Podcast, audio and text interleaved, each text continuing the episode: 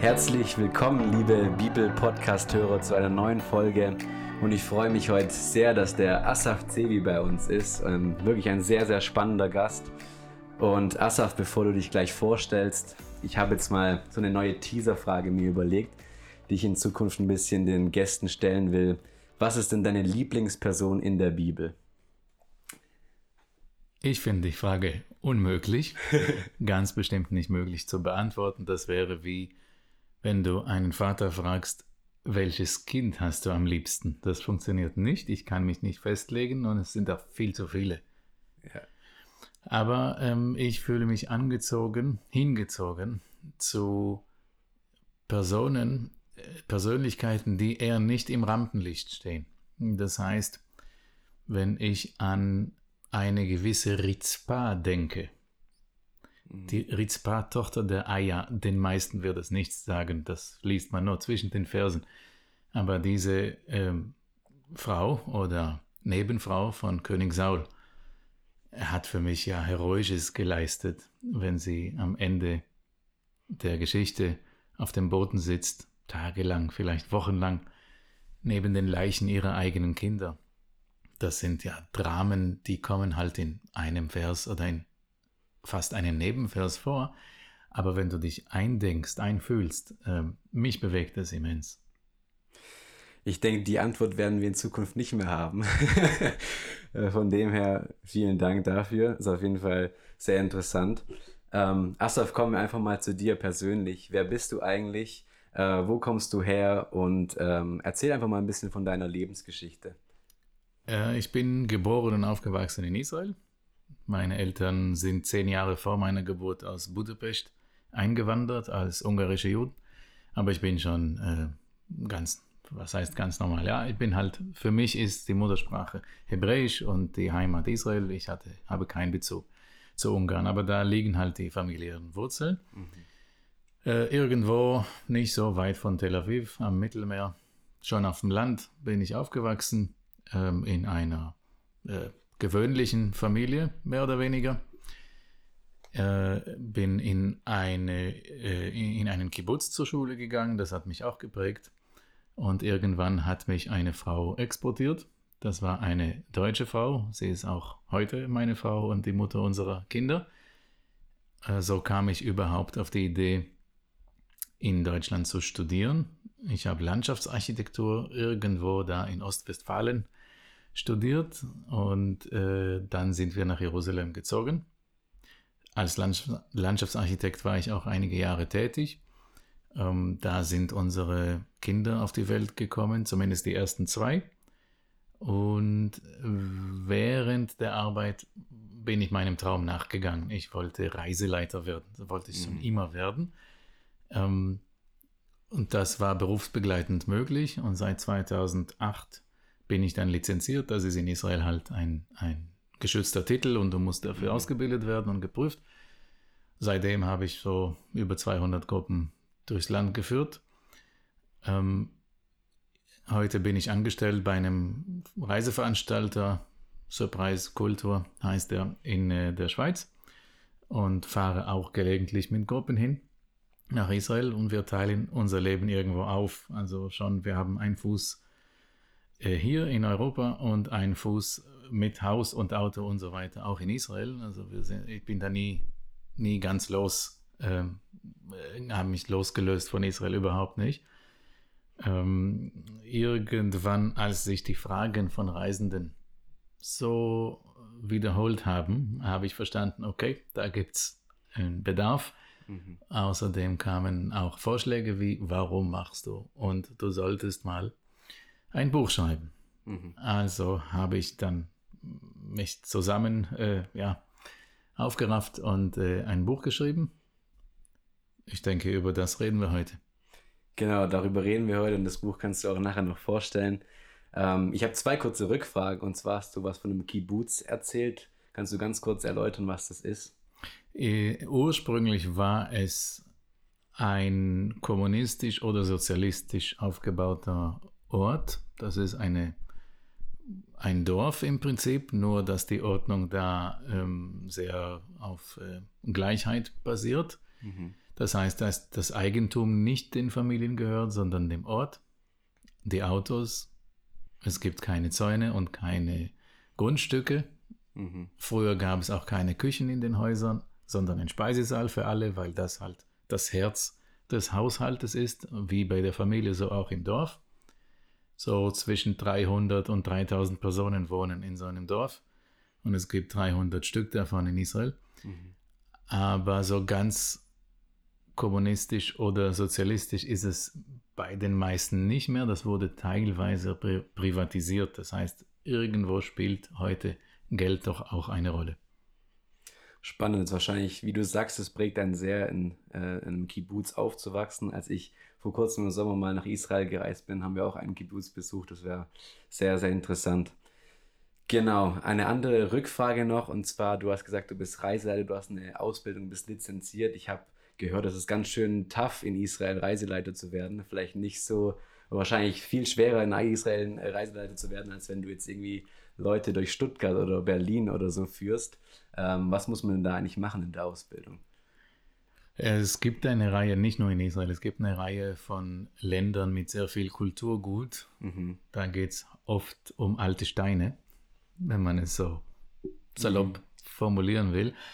Und dann kommt es schon sehr darauf an, äh, ob die Person, die vor einer Reisegruppe steht, weiß überhaupt, wovon sie spricht. Ja. Ähm, das heißt, dass es einen Lernplan gibt und dieser ist vorgegeben mit, so wie im Studium, Semesterwochenstunden für das und das und das Fach. Ich denke, dass das umfangreichste Geschichte ist. Mhm. Danach Bibel und Neues Testament, also wenn man will, Theologie, viel christliche Theologie. Das äh, ist nun mal ein Beweggrund für äh, einen beachtlichen Teil der Besucher, logisch. Mhm. Ähm, und dann sind noch etliche Nebenfächer, Archäologie, ziemlich viel, ähm, Gesellschaft, äh, Flora, Fauna und was, was man sich so erdenken kann. Es geht um Wissen und auch Wissen vermitteln. Jetzt hast du ja ein enormes Hintergrundwissen auch zur Bibel und vorhin hast du ja eine Person aus der Bibel gesagt, die ich jetzt persönlich noch nicht gehört habe.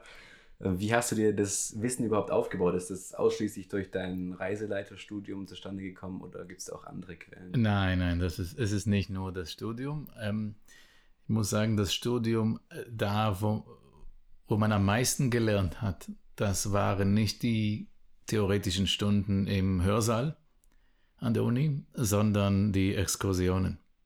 Das heißt, ähm, äh, wir hatten 70, ich weiß ganz genau, 70 Exkursionstage.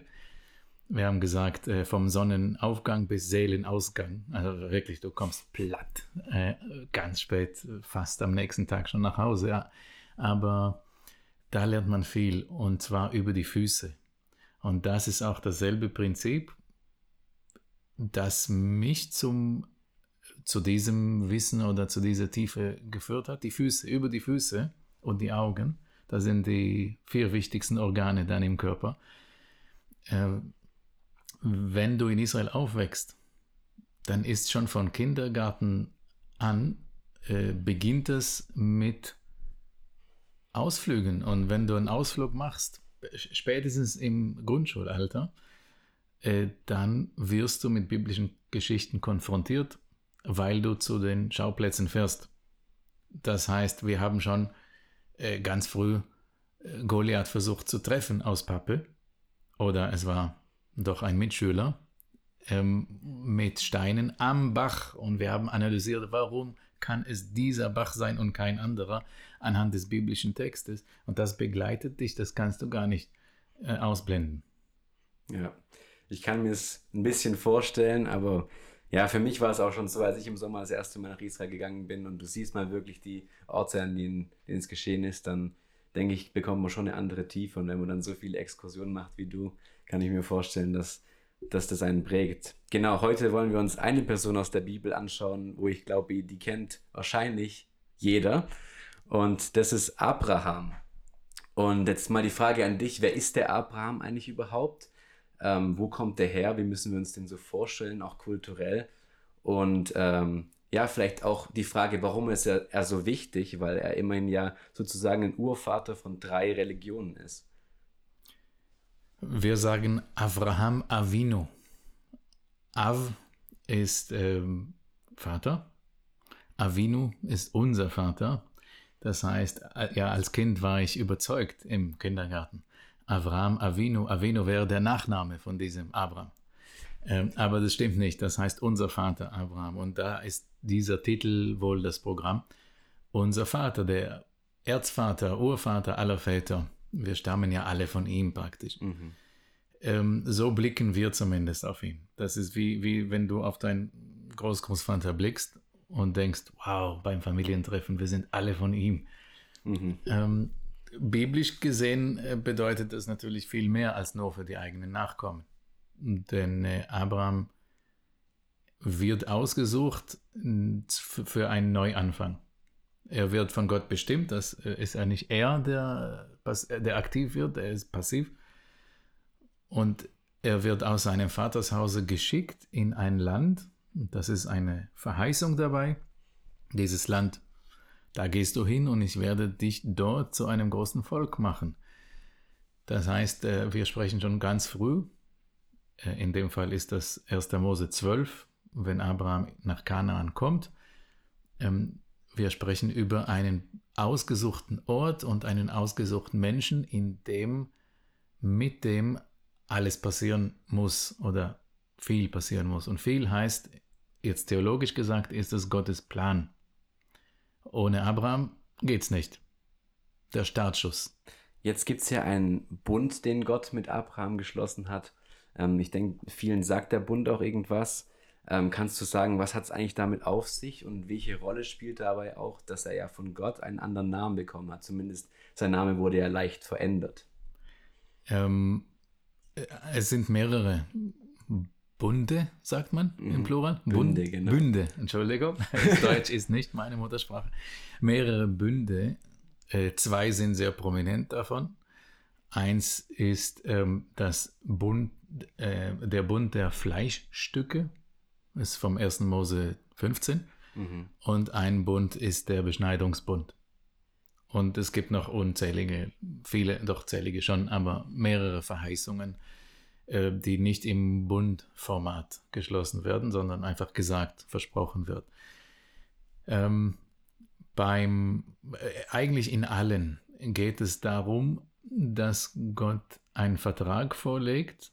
Er sagt, das ist mein Teil, ich halte mich dran, und das ist dein Teil, beziehungsweise euer Teil äh, von, von den Nachkommen.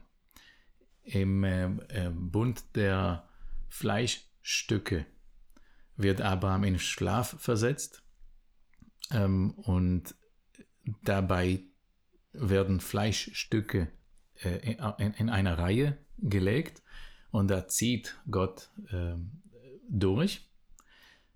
Dieses Format von Bundesschließung, äh, das kennt man, das kennen wir, kennt die Forschung eigentlich vom gesamten Nahen Osten der Antike. Übrigens in der Bibel kommt es auch nochmal bei Jeremia vor, 1200 Jahre später. Ähm, es war eine Art, zu äh, einen Bund zu schließen, anstelle von einem Vertrag zu unterschreiben, hat man Opferfleisch ähm, hingelegt mhm. und ist man durch, mitten durch ge, gelaufen, geschritten. Ähm, manche würden sagen, ja, als Zeugnis dafür, damit alle sehen, was passiert mir, wenn ich mich nicht daran halte. Ich werde wie diese Fleischstücke enden. Aber es ist nicht ganz sicher, ob es wirklich so der Sinn ist. Jedenfalls haben sie so einen Bund geschlossen. Ähm, Abraham bekommt ein H in seinen Namen, übrigens Sarah ja auch, die ja erst Sarai heißt äh, und Abraham ohne H. Mhm. Ähm, und zwar sind die jüdischen Ausleger unterschiedlicher Meinung, was das genau heißt. Ähm, die dominante, häufige Aussage oder Erzählung ist, ähm, das ist ein H aus dem Namen Gottes, der dort in den Namen der zwei Erzvater und Mutter der Nation äh, kommen. Und es sollte dann die Göttlichkeit, die Gottesbestimmung symbolisieren. Aber nochmal, es ist eine Auslegung. In der Bibel selbst gibt es keine Erklärung. Jetzt hast du ja von dem zweiten Bund, dem Beschneidungsbund gesprochen. Was hat es damit auf sich? Ja, da wird nicht nur Abraham beschnitten, sondern sein ganzes Lager, alles was männlich ist. Ähm, und das betrifft auch alle seine Nachkommen. Das ist von den frühesten Geboten, so wird es verstanden im heutigen Judentum überhaupt. Wenn wir schon den Bund mit einem Vertrag vergleichen, dann ist Abrahams Anteil und der Anteil von oder Pflicht von den Nachkommen ist, sie müssen sich beschneiden lassen und ihre Kinder. Und ähm, der Teil Gottes ist, er macht aus dieser Nation ein Volk, er hütet besonders, er passt auf sie auf und er gibt dieser Nation dieses Land für einen ewigen Besitz. Äh, der, dieser Bund soll ewig halten. Danke hier schon mal hierfür. Wir kommen jetzt zu einer konkreten Geschichte aus der Bibel. Jetzt hast du uns den Abraham ein bisschen vorgestellt. Ähm, jetzt kommen wir zu der Story ähm, von der Opferung Isaaks. Und ich werde an der Stelle jetzt einfach mal kurz die ersten Verse vorlesen aus 1. Mose 22, die Verse 1 bis 2. Und da steht, und es geschah nach diesen Begebenheiten, da prüfte Gott den Abraham und sprach zu ihm, Abraham, und er antwortete, Hier bin ich. Und er sprach, Nimm doch deinen Sohn, deinen einzigen, den du lieb hast, Isaak, und geh hin in das Land Moria und bringe ihn dort zum Brandopfer dar, auf einem der Berge, den ich dir nennen werde. Boah, das ist schon eine ganz schöne Sache, ganz schöne Prüfung, die Gott damit Abraham macht. Vielleicht kurz die Frage, warum macht Gott sowas? Ja, das musst du ihn fragen. Aber ähm, wir, uns bleibt nur übrig zu spekulieren, dass das mehrere Gründe hat oder Zwecke. Offensichtlich ist es eine Prüfung. Mhm. Das wird auch einleitend im Text angesprochen, dass Gott die ähm, Gottesfurcht, das wird synonym mit Glaubensfestigkeit, mit Gottes mhm. Nachfolge ähm, verwendet oder verstanden. Abraham wird auf die Prüfung gestellt, ob er wirklich alles macht, was äh, Gott von ihm abverlangt. Ähm, und äh, der Preis, der ist für jemanden, der sein ganzes Leben auf ein Kind gewartet hat, ähm, das ist ja unvorstellbar hoch. Das ist das Höchste, was man zahlen kann. Mhm. Und Abraham ist bereit.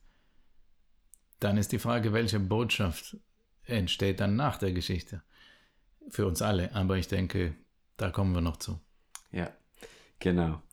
Ähm, eine Frage, auf die du auch in deinem Buch eingehst, die ich recht, recht interessant fand, war die Frage, wie alt war Isaak eigentlich zu der Zeit? Wir stellen ihn uns ja eigentlich immer so als Kind vor, vielleicht sogar als eher ein jünger, jüngeres Kind. Ich stelle mir so als sogar eher so sechs, sieben Jahre alt vielleicht vor. Hm, was, was denkst du, wie alt er war? Ich bin sehr klein. Ich kann aber Namen von jüdischen Exegeten, manche lebten vor mehreren Jahrhunderten schon, ähm, nennen. Ich kann sie zitieren. Unterm Strich sind wir uns alle nicht einig, weil mhm. es einfach im Text nicht steht, wie alt Isaac war. Aber am Ende der Geschichte, äh, ganz kurz darauf, stirbt Sarah. Und Sarah stirbt mit 127 Jahren. Das steht schon. Das ist der Grund, warum manche davon ausgehen, dass Sarah wirklich kurz nach der Opferung mhm. Isaaks stirbt. Und wenn das so ist, Abraham ist zehn Jahre älter als sie, das macht 137, und er bekam Isaak mit 100. Das heißt, unser Limit nach oben ist 37. Mhm. Jetzt ist die Frage, muss Isaac dabei 37 Jahre gewesen, alt gewesen sein? Die Antwort ist nein, nicht unbedingt, aber von bis. Und wie jung? Naja, im Text wird ja beschrieben, dass er das Holz trägt. Ja. Und ein Kind unter 13, darüber sind sich fast alle Ausleger ähm, einig, unter 13 wirst du das Holz nicht selbst schleppen. Da bist du einfach zu schwach für, zu, zu klein. wenn wir das zusammenfassen und sagen, irgendwo zwischen 13 und 37 liegen wir richtig. Finde ich trotzdem spannend. Also zumindest mein Alter wird dann mehr oder weniger dabei widerlegt, was ich so in meinem Kopf hatte. Ähm, kannst du uns vielleicht einfach ein bisschen auf diese Reise mitnehmen? Ähm, Gott sagte zu Abraham, zieh in das Land Moria. Von wo geht er los und wohin geht er? Was ist dieses Land Moria und was ist vielleicht auch dieser Berg, auf den er, auf den er dann geht? Also es ist nicht ganz klar, wo sie starten. Mhm. Nach der Opferungsgeschichte gehen sie nach Beersheba. Und das macht Sinn. Es könnte sein, dass sie auch deswegen wirklich von Beersheba losgehen. Die Sarah lebt noch. Das heißt, ähm, wenn wir annehmen, sie sind in Beersheba, das ist im heutigen ähm, Südisrael, wo die Wüste beginnt. Ähm, wenn sie da loslegen, das ist die eine Option. Die andere ist, dass sie in Gerar sind. Das ist die letzte Stadt, die vor der Geschichte vorkommt. Äh, mit heutigen Begriffen, das wäre nicht so weit von Gaza. Mhm. Ähm, jedenfalls am Rande der Wüste. Und sie ziehen mit Sicherheit über Hebron, weil der Weg zwangs zwangsläufig da über Hebron führt. Die Stadt können Sie mit Sicherheit auch äh, schon die ganze Strecke sehen, weil es 700 Meter höher liegt als Sie auf einem Berg vor Ihrer Nase. Sie richten den Blick immer geradeaus und sehen die Berge mit Hebron drauf. Dann heißt es im Text, dass sie am dritten Tag ähm, den Blick erhoben oder Abraham wurde von Gott angesprochen, schau nach oben und er schaut und sieht dann die Städte in der Ferne. Ähm, das macht auch Sinn, dass äh, diese, diese Angaben überstehen den, die Prüfung der Realität ähm, wenn du aus diesen Gegenden nach Jerusalem über Hebron läufst, egal ob du in Punkt A oder B gestartet hast von den zwei Optionen, am dritten Tag wirst du das Land Moria, das ist heute Jerusalem, sehen. Woher wissen wir, dass das Land Moria Jerusalem ist? Ja, im Chronikbuch steht im Nachhinein, dass Salomo den Tempel auf dem Berg Moria baute. Sehr spannend. Ähm, wir kommen da auch gleich nachher nochmal auf diesen Berg zu sprechen. Und jetzt ähm, lese ich ähm, vor 1. Mose 22, 9 bis 13. Und als sie an den Ort kamen, den Gott ihnen genannt hatte, baute Abraham dort einen Altar und schichtete das Holz darauf. Und er band seinen Sohn Isaac und legte ihn auf den Altar oben auf das Holz. Und Abraham streckte seine Hand aus und fasste das Messer, um seinen Sohn zu schlachten. Da rief ihm der Engel des Herrn vom Himmel her zu und sprach, Abraham, Abraham, und er antwortete, Hier bin ich. Er sprach, Lege deine Hand nicht an den Knaben und tue ihm gar nichts, denn nun weiß ich, dass du Gott fürchtest, weil du deinen einzigen Sohn nicht verschont hast, um meinetwillen. Da erhob Abraham seine Augen und schaute, und siehe, da war hinter ihm ein Widder, der sich mit seinen Hörnern im Gestrüpp verfangen hatte. Und Abraham ging hin und nahm den Widder und brachte ihn als Brandopfer dar anstelle seines Sohnes. Sind wir jetzt auf dem Berg, an dem Salomo auch den Tempel gebaut hat? Sind wir, ja. So sieht's aus. Im Rückblick anhand des Chronikbuchs, ja. Sehr interessant. Also diese Verbindung, dass Isaac am gleichen Ort geschlachtet werden sollte, wo später auch der Tempel stand. Was gibt es da vielleicht für eine Verbindung? Da gibt es mit Sicherheit eine Verbindung. Und zwar wird ungefähr 700 Jahre nach der Opferung Gott für sich selbst eine Wohnung für seine Herrlichkeit bauen lassen. Das ist der Tempel. Mhm. Und nochmal 1000 Jahre später, 600 Meter Luftlinie von dort entfernt, im, am Auslauf vom selben Berg, wird Jesus gekreuzigt Gleichzeitig wird der Vorhang des Tempels zerrissen. Und bei all diesen Ereignissen schickt Gott oder offenbart Gott eine Botschaft, nicht nur an diese Personen, sondern eigentlich an die gesamte Menschheit. Bei Abraham ist es, stopp, also du musst mir schon folgen, aber ich möchte kein Kindsopfer mehr. Kindsopfer war eine ähm, eine übliche Praxis in der Antike. Und Gott sagt, das möchte ich nicht. Ich möchte stattdessen ein Brandopfer, also Tieropfer. Ähm, übrigens im deutschen Text steht wieder, aber das ist, weil man mich nicht gefragt hat. äh, Im hebräischen Text steht Eil und Eil ist Hirsch. Okay. Ähm, aber macht nichts. Da war ein Tier mit Hörnern und hat sich da verfangen. Ähm, und die Botschaft war, ich möchte lieber das. Bei Salomon sagt er eigentlich bei David, aber Salomon baut ja den Tempel. Ähm, ich möchte hier wohnen. Ich möchte hier, dass ihr mich, dass ihr mir hier begegnet. Ort der Begegnung. Das soll hier sein. Und äh, in der Tat ist das ja 1000 Jahre der Fall. Aber dann bei der Kreuzigung mehr oder weniger am selben Ort, äh, unweit, sagt Gott, auch das möchte ich nicht mehr. Ich möchte keinen erbauten Tempel aus Stein und den Rest soll man selbst verstehen. Genau. Wow, starke Sache. Und ähm, jetzt kann ich euch sagen, der Asaf hat uns jetzt einen kleinen Bruchteil er, ähm, davon berichtet, was auch in seinem Buch steht. Und ähm, genau, wenn ihr weiter solche spannenden Sachen auch lesen wollt, weitere Hintergründe auch zu biblischen Geschichten ähm, ja, wissen wollt, dann setzt euch doch mal mit seinem Buch auseinander. Asaf, wie heißt denn dein Buch und warum sollte man das lesen? Äh, Lasst das Land erzählen. Mhm. Und der Untertitel, der ist eigentlich bei allen Büchern am allerwichtigsten. Da steht eine Reise durch das biblische Israel. Mhm. Darum geht's. Und wenn ich das vergleichen soll mit den Stativen unserer Mikrofone, dann hat dieses Buch drei Stützen, mhm. Beine. Einmal, ähm, das nimmt dich einfach äh, in die Landschaft und in die Zeit. Das ist wie so eine Beammaschine, ob du zu Hause oder auf, am Strand liegst, wo auch immer, und das liest, äh, du wirst dahin versetzt und verstehst anhand der biblischen Umwelt, Landschaft, Kultur, alles, was dann zusammenhängt, verstehst du sehr viel von der ähm, biblischen Überlieferung selbst. Das Buch ist aufgebaut chronologisch, das heißt, man startet wirklich hier mit Abrahams Ankunft in Kanaan und geht entlang der biblischen, der historischen Epochen ähm, bis hin zu Jesus und zur heutigen Zeit. Ähm, also wer äh, unaufwendig reisen will, ist schon mal bedient. Aber das ist nicht alleine der Grund. Es gibt noch zwei Gründe. Ähm, ich selbst bin ein Typ, der lieber Fakten braucht mhm. für feste Argumente. Ich brauche Argumente, sachliche Argumente.